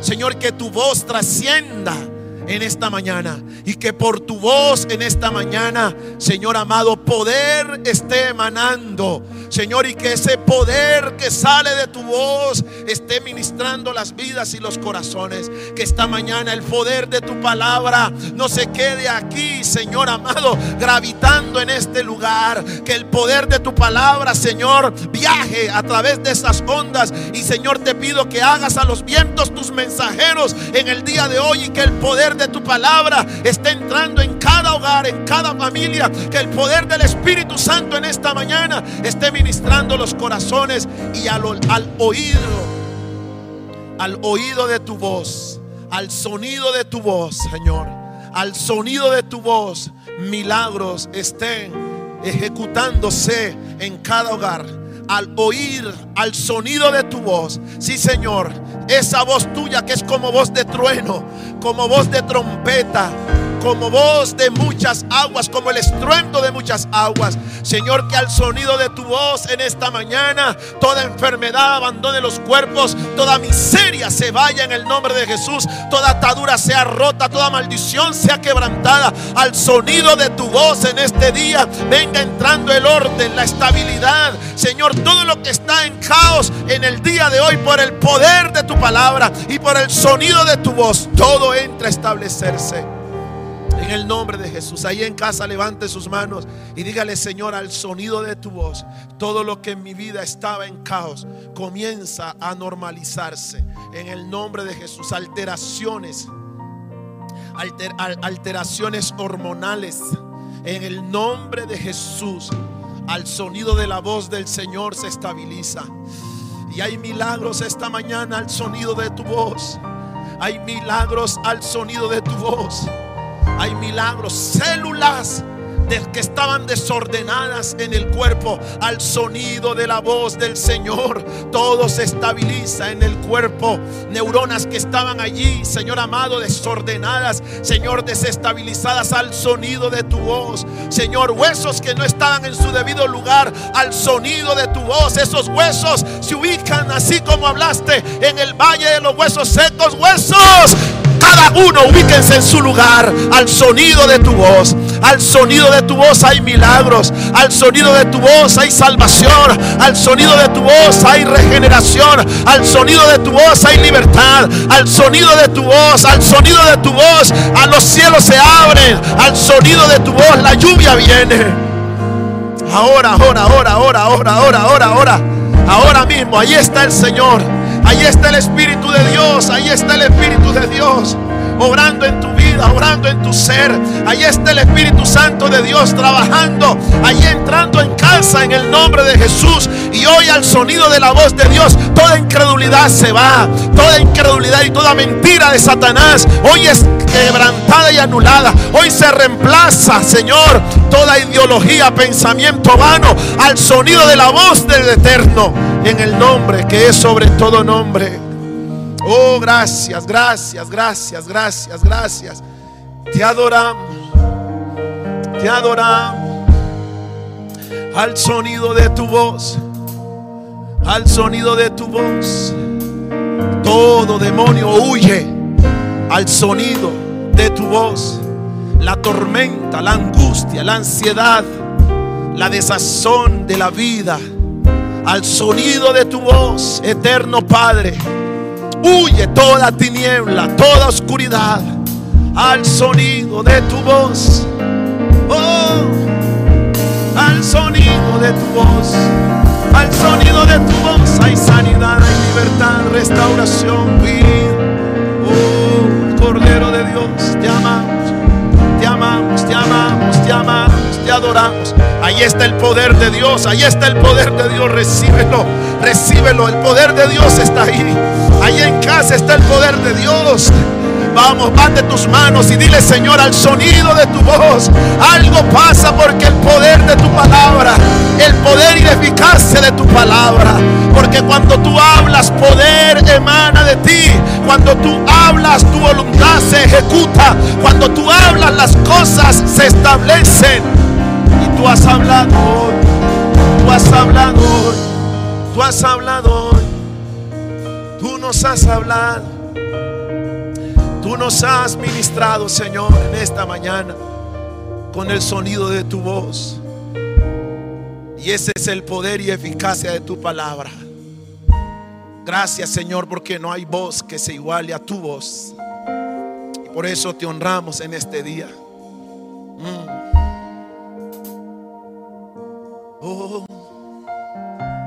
Te amamos a ti. Dulce presencia. Dulce Espíritu Santo, ven y ministra los corazones. Y mientras usted allí con sus manos en alto adora al Señor, con sus propias palabras ministra el corazón de Dios y deja que el Señor ministre su corazón. Quizás usted en esta mañana se ha conectado por invitación de un amigo, un familiar, usted necesitaba escuchar lo que ha acabado de escuchar.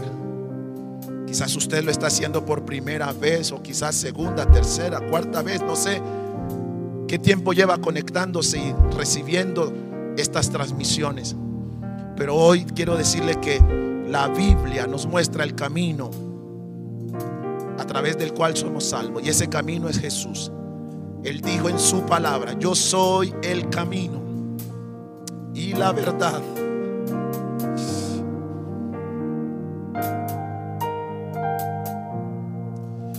nadie viene al Padre si no es por mí. Yo no quisiera terminar esta transmisión sin darle a usted la oportunidad de que usted, si ha estado lejos de ese camino, usted entre a ese camino y permita que al sonido de su voz, la voz del buen pastor, lo guíe por ese camino cuyo destino es la vida eterna. Una vida que no se acaba, la vida eterna, una vida que no tiene precio una vida que solamente fue conquistada por Jesucristo. Y si usted lo quiere hacer, yo le invito en este momento que con su mano en el corazón le diga, Señor mío y Dios mío, reconozco que soy pecador. Reconozco que he andado en otros caminos. Y hoy yo quiero caminar en tus caminos. Tú dijiste que tú eres el camino, la verdad y la vida. Y que nadie podría ser salvo sino por ti. Vamos, dígale, Señor Jesucristo, yo te reconozco y te acepto en mi corazón como mi único Dios y mi único Salvador. Dame ese regalo precioso de la vida eterna y que tu gracia sea sobre mí abundantemente. Libérame, sáname, restaurame y vivifícame. Transforma mi vida y haz de mí una persona diferente, una persona conforme a tu imagen. Gracias Dios por el Espíritu Santo que en esta mañana sella mi corazón. En el nombre de Jesús. Amén. Y amén. Si tú hiciste esta oración, te queremos invitar que por favor allí entres a nuestra página de internet. Allí vas a encontrar el link para todas las personas nuevas, las personas que hacen esta oración. Déjanos tus datos, queremos contactarte porque tenemos un detalle que darte y esperamos que pronto el Señor nos dé el privilegio de verte aquí con nosotros en este lugar para que juntos alabemos y bendigamos el nombre del Señor. Y Padre, yo te doy gracias por la iglesia, tu iglesia que está conectada en este momento recibiendo la palabra. Ruego, oh Padre, que la bendición tuya repose sobre cada corazón, sobre cada familia. Que esta mañana, Padre, la bendición tuya, la gracia de tu Hijo Jesucristo y la guía de tu Santo Espíritu sea con cada uno de nosotros. Bendice a tu pueblo con paz y llénanos de tu presencia. Y que esta palabra marque la pauta de aquí en adelante en la vida de cada hijo tuyo. En el nombre de Jesús. Amén. Amén. Y amén. En casa, dale un fuerte aplauso al único que se merece toda la gloria, toda la honra, todo el poder y toda la alabanza. Y te quiero invitar para que no te desconectes. Sigue ahí, porque en breves, en breves segundos, Tesoros del Rey con su programa. Iglesia, un abrazo. Que Dios les bendiga y les amamos mucho. Chao, chao.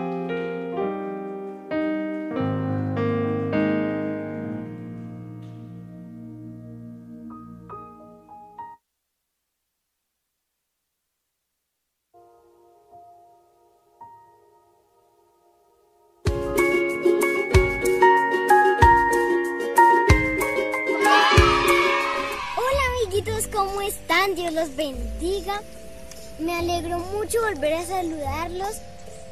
Hoy me encuentro en medio de la naturaleza que Dios creó, la creó muy bella, porque Él nos ama tanto que nos creó todas estas cosas. Aquí contemplando a los animalitos, porque Él nos ama tanto que nos da todos estos regalos. Bueno, este tiempo tan especial vamos a comenzarlo dándole gracias a Él. Señor, te damos gracias por este tiempo, Señor. Señor, te damos gracias porque estamos con vida y con salud, Señor. Señor, te pedimos por la vida de nuestros profesores, Señor, por la vida de nuestros compañeros, Señor, te lo pedimos, Señor. Señor, te pedimos que nos guardes, Señor, te pedimos que nos des sabiduría e inteligencia para entender la hermosa palabra y la enseñanza que nos tienes el día de hoy, Señor. Te lo pedimos en el nombre de tu Hijo Jesús. Amén y amén. Bueno, amiguitos, ahora vamos a comenzar con la alabanza.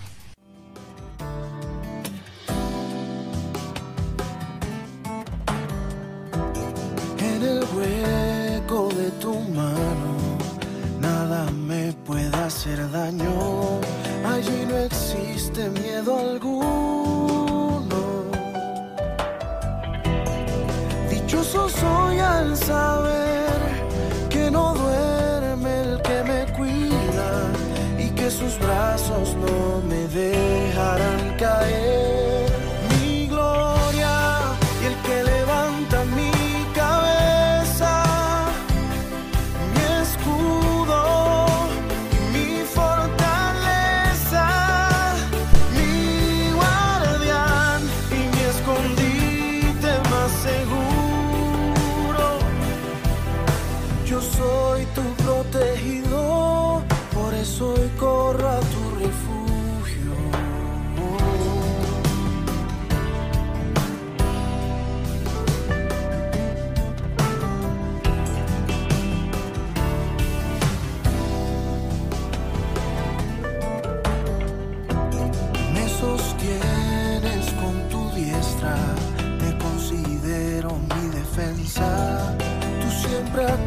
Acudes en mi ayuda.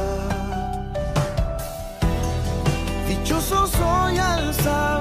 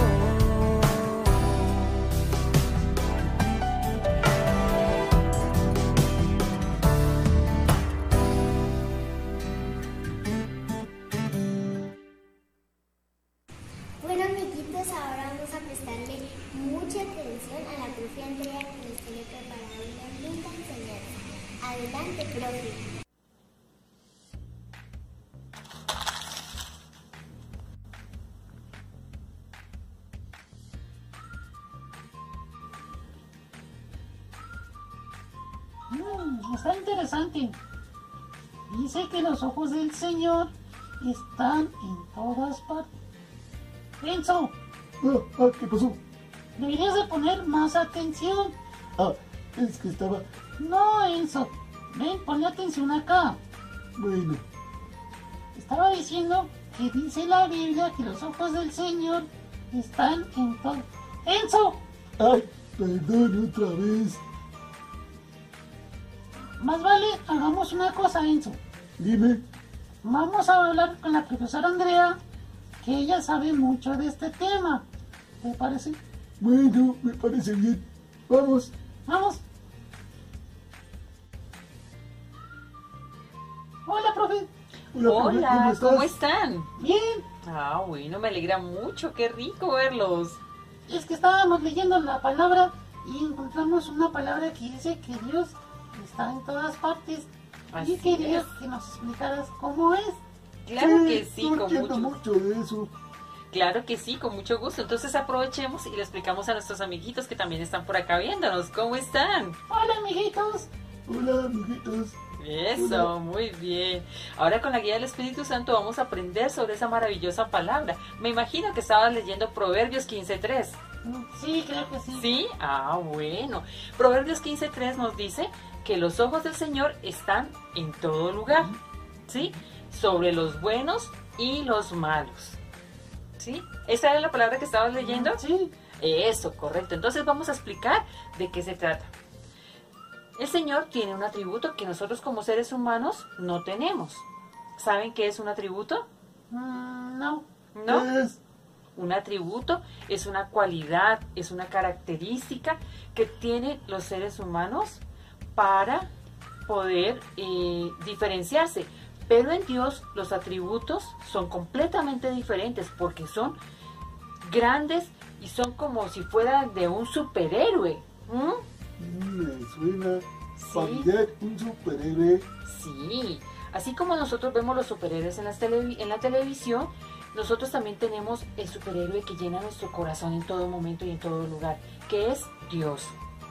Él está presente en cada uno de nosotros, ¿sí? Aquí, en este momento, tenemos un atributo muy especial y se llama omnipresente. Ah, ya sé. Viene en un ovni. Sí, ya sé. No, En- Enzo. No, no le digas así, Eh, perdón. Digo, No. Eso no es correcto, porque cuando denigramos la persona o hablamos mal de una persona, el Señor se pone triste, porque Él está allí Sí, contigo. me fue. Qué pena. Sí, exacto. Ah, Sí, pero estás haciendo algo. que poner más cuidado a la profe. Sí, pero mira, Enzo, que Sam hizo algo muy bonito. Y ustedes también, amiguitos, también tienen que aprender eso. Sam pidió, ¿sí? Eh, disculpas, pidió perdón por la equivocación que cometió. Y cuando nosotros pedimos perdón, el Señor se agrada de eso, se siente muy feliz y es maravilloso. ¿Por qué? Porque en ese momento reconocemos que cometimos un error y que con la ayuda de Dios y su Santo Espíritu podemos salir adelante. ¿Mm? ¿Sí? Entonces, la palabra de Dios nos dice que Él es omnipresente. ¿Sí? Entonces no es un ovni. No, no es un ovni. Sí, no. Vamos a ver. Omnipresente significa que Él está presente en todo lugar. ¿Sí? Y ustedes han de darse cuenta de que hay personas que son buenas y hay personas que son malas. Hay personas que hacen cosas buenas y cosas malas. Ay, Pero, Yo creo que hice algunas cosas malas. ¿qué hiciste mal? Tomé unas galletas. Mm, ¿Las pediste? Mm, Pues no me estaba viendo nadie, así que las tomé y me las llevé y me las comí. Enzo, ese es el problema, que cuando nosotros hacemos las cosas mal, ¿sí? O sea, esas galletas debieron haber tenido algún dueño, ¿sí? En este momento tú debes buscar quién era el dueño para saber si, él te, si le pides perdón y si él te perdona o si tienes que devolverlas. Porque eso tuyas. No, no eran mías. no, Entonces, en- mías tampoco eran. Entonces, ¿de quién son? no lo sé, habría que buscar de quién son. Ah, yo ya sé de quién pueden haber sido. ¿De quién? De David. ¿Mm? Ay, verdad, qué pena con David. Bueno, ahora- disculpas a David también. Exactamente, está bien. Entonces ahora tienes que hablar con él, disculparte, pero me gusta eso que estás haciendo, porque estás reconociendo tu error, ¿sí? Y te estás dando cuenta de que realmente podemos cambiar. Y la presencia de Dios siempre nos cambia. Bueno, entonces voy a explicarles qué significa omnipresente. Omnipresente significa que el Señor está en todo lugar, en todos lados. Y cuando Él está con nosotros, no podemos escondernos de Él. No podemos alejarnos de su presencia. En ese momento tenemos que entender que Él va con nosotros al colegio, va a la, está en la casa, está en la iglesia, está en todo lugar. ¿Está viendo? Enzo, por ¿Verdad? favor. Lo estaba buscando y no lo veo. Es que no lo podemos ver, pero sí lo podemos sentir. ¿Por qué? Porque sentimos su amor, su apoyo, su calor. En el aire no lo podemos ver tampoco, pero lo sentimos, ¿no es cierto? Podemos respirar. Sí, sí, sí, puedes ¿sí? sentir el aire. Exactamente, así mismo es el Señor. Aunque no lo podemos ver, sabemos que allí está. Entonces, tenemos que entender que el Señor está viendo si estamos portándonos bien o si estamos portándonos mal. Y que en todo momento, cuando estamos tristes, cuando estamos deprimidos, cuando tenemos algún problema, allí está con nosotros. ¿Mm? Estoy un poquito triste. ¿Qué pasó? ¿Por qué estás triste? ¿Mm? Lo de las galletas, profe. Lo importante es que reconociste tu error. Y cuando nosotros reconocemos nuestro error, el Señor nos perdona y nos da una nueva oportunidad. Porque Sí, Él nos da la oportunidad de ser salvos gracias a su misericordia. Sí, Enzo, ven, no te preocupes. Ahora, ya que sabes y que tienes al Señor en tu corazón, lo importante es empezar a vivir una vida en orden, una vida plena, una vida correcta. ¿Sí? ¿Te parece? Sí, me parece Ah, bien. bueno, perfecto. Entonces nunca nos olvidemos, amiguitos, que Él está con nosotros en todo lugar. Que con Él no podemos jugar a las escondidas, porque Él en todo lugar nos va a encontrar. ¿m? Acuérdense que Él es grande, poderoso, Él es misericordioso. Y no se olviden de la palabra, Proverbios 15.3. Los ojos del Señor están en todas partes. Vigila, sí, vigila a los Buenos. buenos y a los malos. Exactamente, muy bien. Bueno, amiguitos, eso es todo por el día de hoy. Espero que hayan entendido nuestro tema y que recuerden que el Señor es, uno de los atributos del Señor es omnipresente. Él está con nosotros en todas partes. Hola amiguitos, hoy vamos a aprender un nuevo versículo que se encuentra en nuestra Biblia y dice así, los ojos del Señor están en todas partes, observando a los buenos y a los malos. Proverbios 15:3. Ahora ustedes allí en sus casitas los van a repetir mientras yo los voy guiando. Sí, los ojos del Señor están en todas partes, observando a los buenos y a los malos. Proverbios 15:3. Bueno, yo sé que eso lo han aprendido y eso me alegra mucho. Chao. Bueno, amiguitos, ahora que ya sabemos que Dios siempre está ahí mirándonos, siempre está ahí vigilándonos, siempre está en todo momento y en todo lugar. Recordemos que nosotros siempre estamos en sus manos. Bueno, hoy nos va a estar acompañando nuestro amigo David realizando esta manualidad. Adelante, David. Hola amiguitos, ¿cómo están? Bueno, principalmente pues darle gracias a Dios por el privilegio de estar aquí y ahora vamos a realizar una manualidad. Entonces vamos a ello. Listo, ahora lo que vamos a necesitar es un octavo de cartulina, puede ser del color que ustedes deseen, un lápiz, otro pedacito de cartulina, cartón, y ya les explicaré para qué, una tacita redonda, pues ya depende del tamaño de la cartulina y del tamaño que lo quieran realizar, y unas tijeras. Recuerden, pedirles el favor a los papás para tener mayor cuidado, ¿vale? Entonces vamos a comenzar. Cogemos la cartulina y la vamos a doblar por la mitad, que quede bien centradita.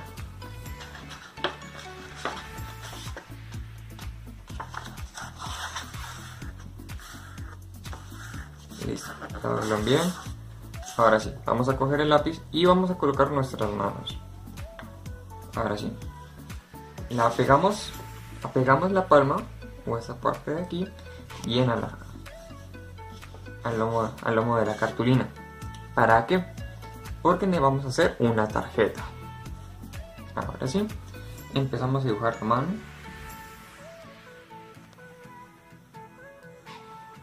No importa si no queda súper bien. Ya después cuando la recortemos va a quedar mejor. Listo. Ya tenemos nuestra mano dibujada. Ahora sí, la vamos a recortar.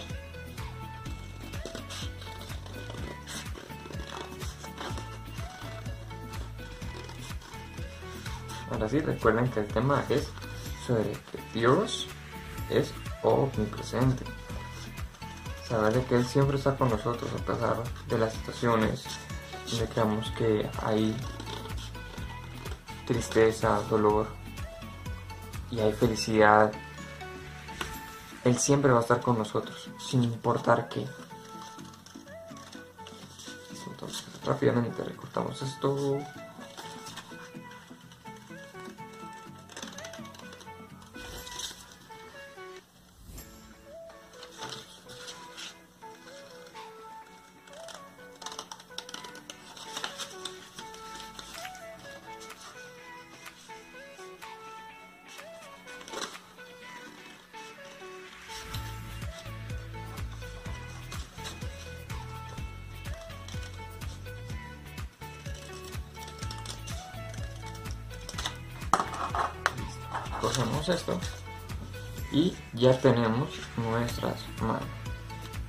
Ahora sí, vamos a pasar a la siguiente parte. Vamos a coger la cartulina y vamos a hacer un círculo.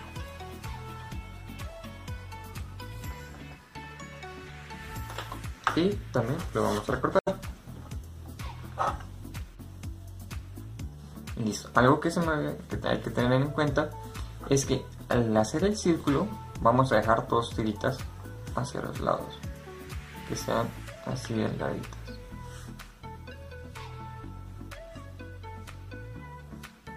y a recortar listo. Ahora sí ya tenemos nuestra pieza cortada y vamos a hacer un mapa mundi.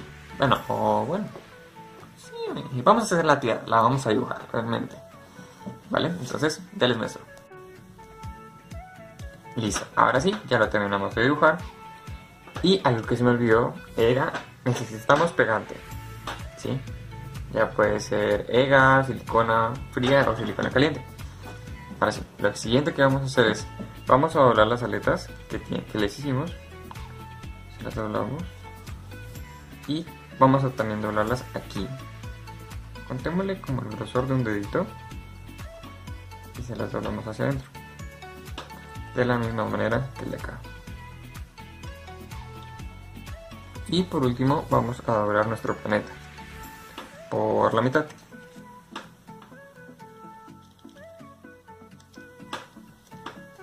Listo. ya lo doblamos y lo vamos a pegar en nuestra tarjeta. Vamos a abrir la tarjeta y la vamos, lo vamos a pegar en el centro, ¿vale? Bueno, ahora antes de pegar, vamos a decorarlo. Lo pueden decorar como ustedes deseen. Y recuerden, no se olviden de la palabra de hoy, que es Proverbios 15:13. 3, perdón. Entonces, guárdenla en su corazón y recuerden que Dios siempre está con ustedes. Ahora sí, vamos a pegarla.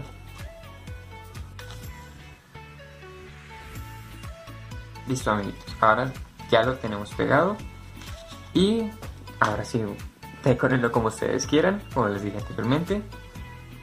Dejen fluir la creatividad, que Dios los bendiga.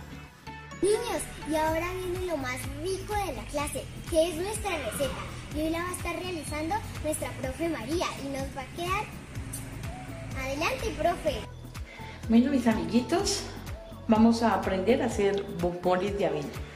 Espero que estén muy felices con esta clase que hemos aprendido hoy sobre Dios es omnipresente, que está en todas partes. Aún aquí está Dios, está allí en tu casa, está en todo lugar. Sabemos que está arriba en el cielo, en la tierra, en los mares. En todo lugar está Dios. Y no debemos tener temor porque nos debe dar mucha alegría saber que Él está con nosotros a todo lugar a donde vayamos. Así que, bueno, mis amigos, para la receta de hoy vamos a necesitar dos cucharadas de leche, 6 cucharadas de cocoa, eh, de aquel que usamos en el, en el desayuno, chocolate en polvo con azúcar, 4 cucharadas de arequipe, 100 gramos de mantequilla derretida y 2 cucharadas de avena. Puede ser avena molida, pero yo prefiero avena en hojuelas. Y, tenemos, y necesitamos coco rallado. Bueno, ya como nuestras manos están lavadas, estamos, estamos limpios todos para empezar, vamos a mezclar todos los ingredientes. Así que pondremos primero la avena, el chocolate,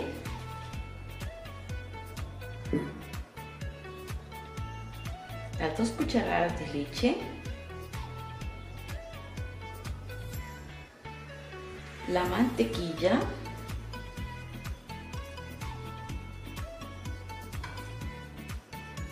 y el arequipe. Todo esto se ve muy rico. Yo sé que les va a encantar estos bombones. Y ustedes solitos lo pueden hacer.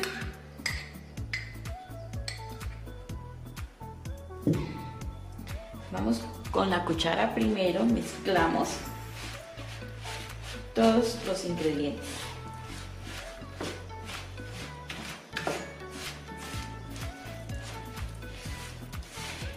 Y qué bueno hoy que hemos aprendido esta lección, saber que Dios es omnipresente. Esto nos causa alegría y gozo. Cuando nosotros podemos sentir, sentir la presencia de Dios cuando estamos allí alabando al Señor, cuando cantamos y nos da mucha alegría, allí está el gozo del Señor, ahí está la presencia de Dios. Cuando tenemos temor, también podemos sentir la presencia de Dios. Él está allí para, para cuidarnos, para ayudarnos, para protegernos. Bueno, miren cómo está quedando esto de rico.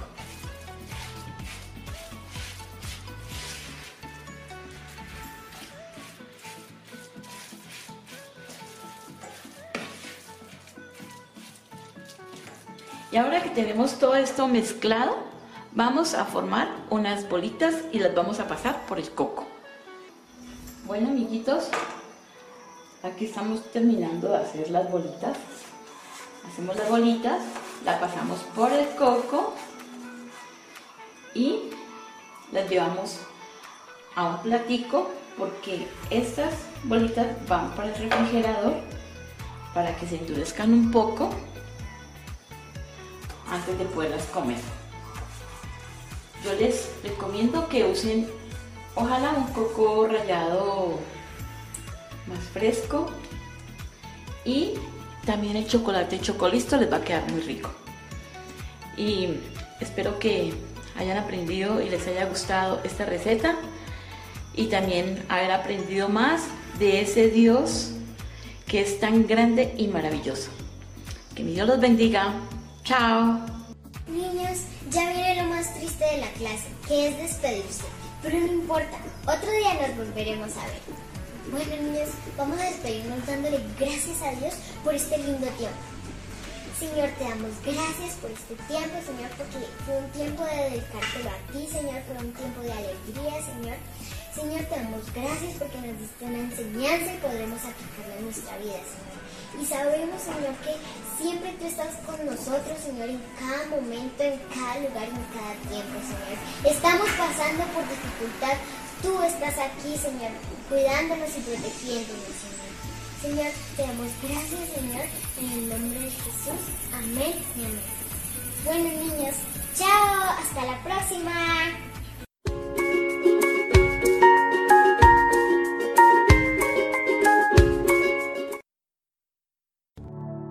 Gracias por escucharnos. Comparte este audio y recuerda que Jesucristo es la solución.